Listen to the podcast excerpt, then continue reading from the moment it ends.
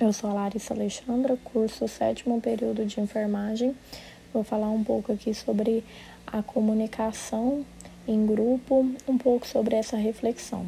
Bom, para mim, é, eu trabalho esse, essa reflexão, ela fala um pouco sobre a comunicação de uns integrantes de um trabalho em comum, é, onde eles buscam um, objetivo em comum é, e que esse emissor ele tem que ter claridade no que ele está emitindo para que o receptor ele possa entender com clareza e assim eles terem sincronia é, né, sincronia na atividade exercida.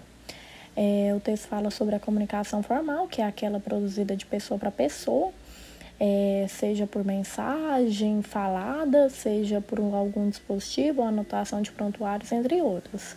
Fala também da informal, que é aquela que ocorre no dia a dia, que ela ocorre em diversos lugares.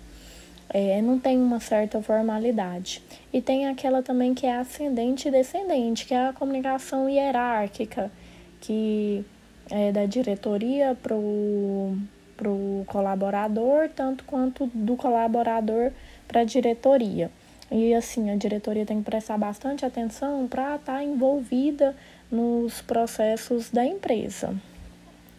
E o texto, né, de, é, ele aborda a necessidade da pessoa ser aceita, é, a necessidade de afeição, é, a necessidade de um, de um dos indivíduos se sentir é, insubstituível né, naquele meio e que isso, é, sendo bem trabalhado, é, fortalece o vínculo entre os, os membros da equipe.